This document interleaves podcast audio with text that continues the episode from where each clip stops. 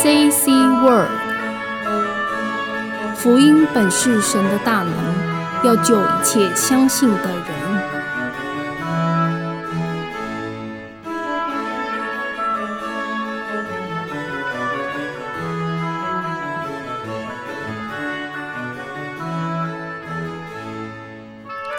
亲爱的朋友们，大家好。这一集要探讨的主题是有福的人生。我们先来看圣经诗篇第二十三篇第一到六节：耶和华是我的牧者，我必不缺乏。他使我躺卧在青草地上，领我在可安歇的水边。他使我的灵魂苏醒，为自己的名引导我走义路。我虽然行过死荫的幽谷，也不怕遭害，因为你与我同在，你的杖、你的竿都安慰我。在我敌人面前，你为我摆设宴席，你用油膏了我的头，使我的福杯满溢。我一生一世必有恩惠慈爱随着我，我且要住在耶和华的殿中，直到永远。诗篇二十三篇里面在描写一个有福的人生。我们活在世上，我们都在追求福气。中国人追求五福临门。所谓的五福，第一就是长寿，第二就是财富，第三是身体健康，包括心灵的安宁。倘若有忧郁症，这就是身体不健康。第四就是要有好的品德。有的人个性很不好，别人很难跟他相处，所以一个有福的人，他也必须有一个很稳定的个性。最后就是能够善终，就是能够安然离开这个世间。这是中国人所追求的五福临门。在诗篇二十三篇里面，跟我们说到一个有福气的人生。第一节告诉我们。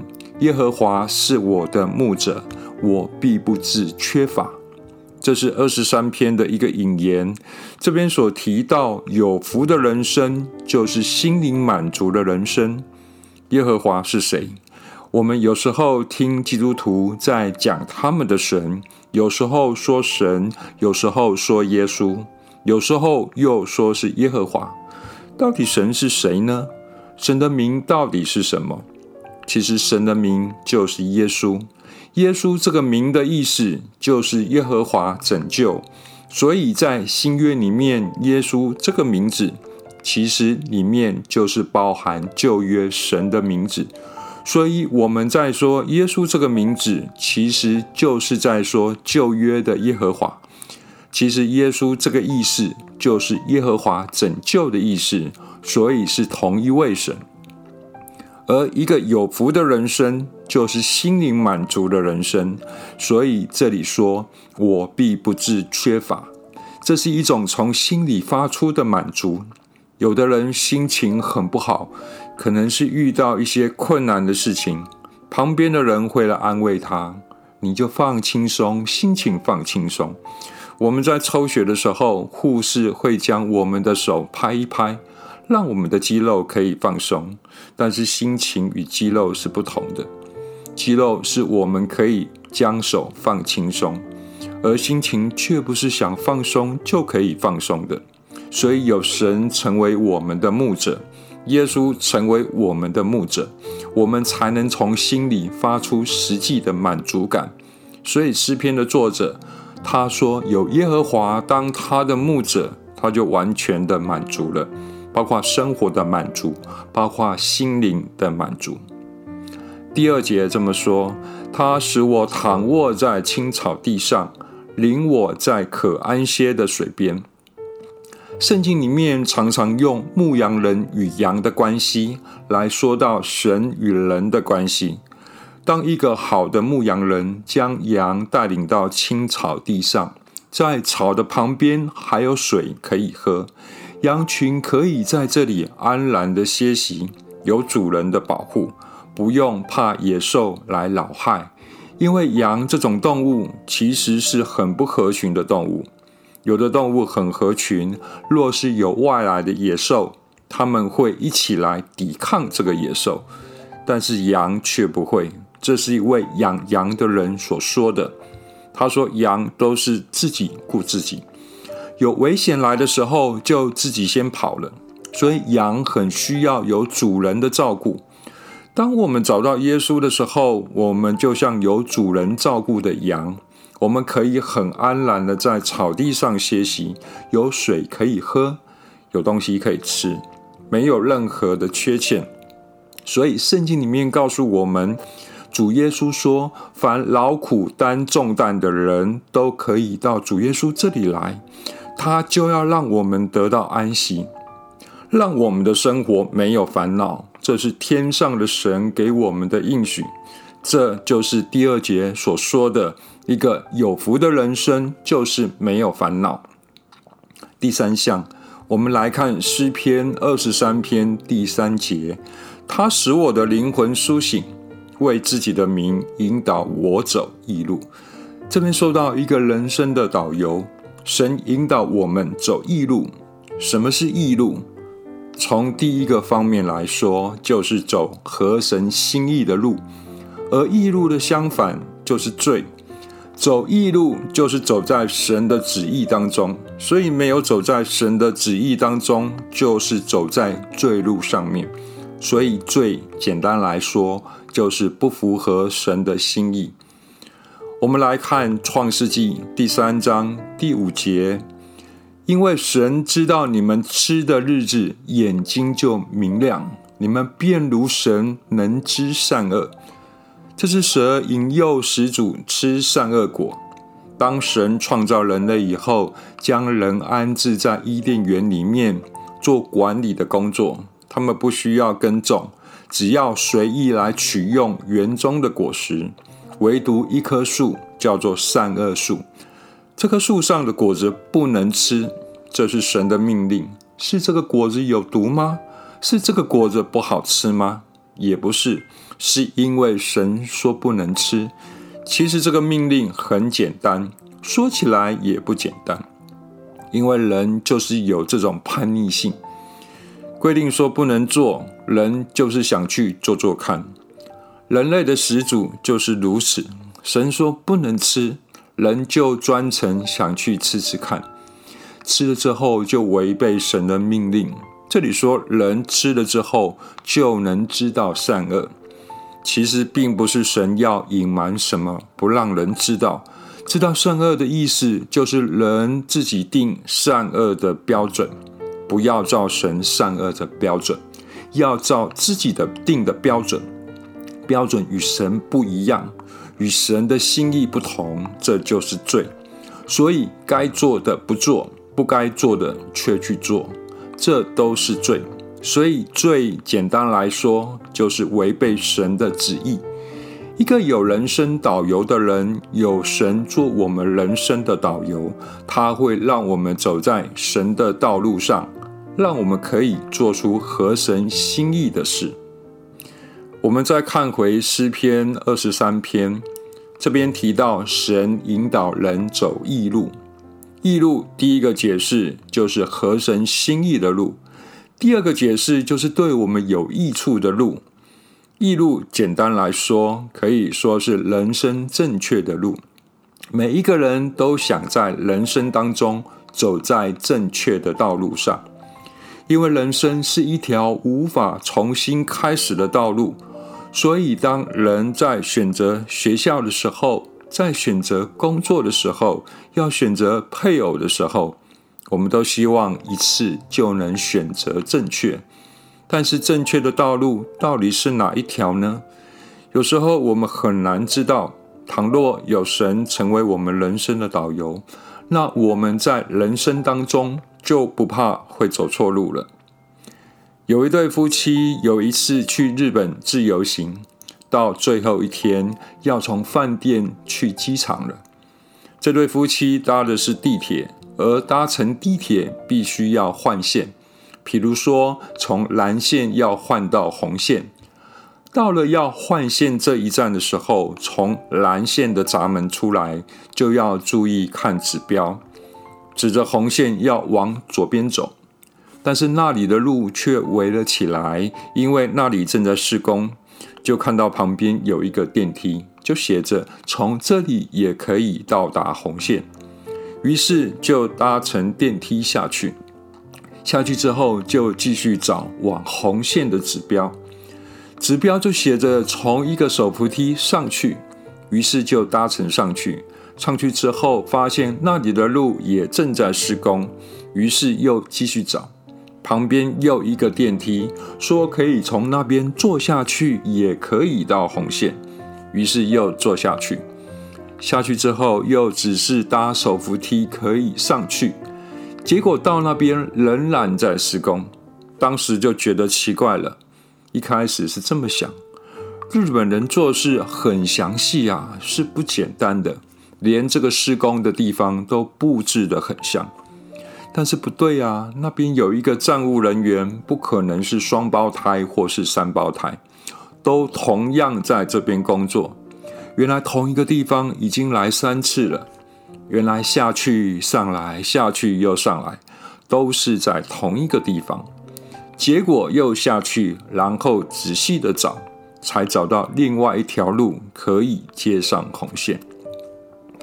所以有时候我们可能在捷运的系统里面会看到外国人背着背包在那里看地图。一个人到陌生的地方去，有时候就是要停下来，然后找路。比如说，有人是住台中，工作的时的地方是在台南，但是台南的环境他并不熟悉啊，在外啊工作的时候不必看地图，也不必看导航。别人说右转，那就右转；说左转就左转，因为他的身边有导游，他们知道路，所以就不用担心会走错路。只要照着他们所说的，就能抵达想去的地方。而我们的人生也是一样，没有人想要一再的重复，而且人生是一条无法再重复的道路。我们都想要第一次就走在正确的人生道路上，所以我们需要一位人生的导游。主耶稣要成为我们人生的导游，只要我们依靠他，他要引导我们走在义路上，走在神的旨意当中，走在正确的人生道路上。我们再继续看诗篇第二十三篇第四节。我虽然行过死荫的幽谷，也不怕遭害，因为你与我同在，你的杖、你的肝都安慰我。这里所说的就是人生的靠山。我们生活在这个世界，都会遇到困难，都希望能够有一个依靠，有一个人生的靠山。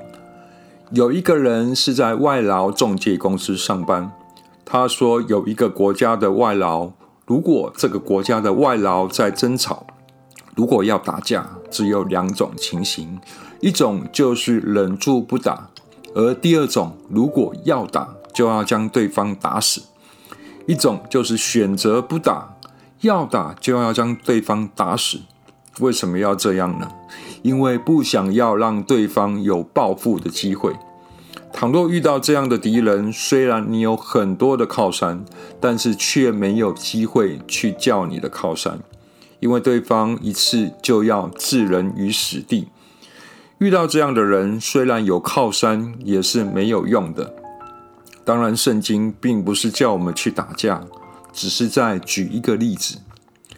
我们在人生当中，虽然有许多我们在依靠的事情或是人，但是不一定。都很可靠，但是有耶稣成为我们的依靠，这是一个值得依靠的靠山，因为他随时保护在我们身边。在第三节里面，这里说为自己的名引导我走义路。什么是为自己的名？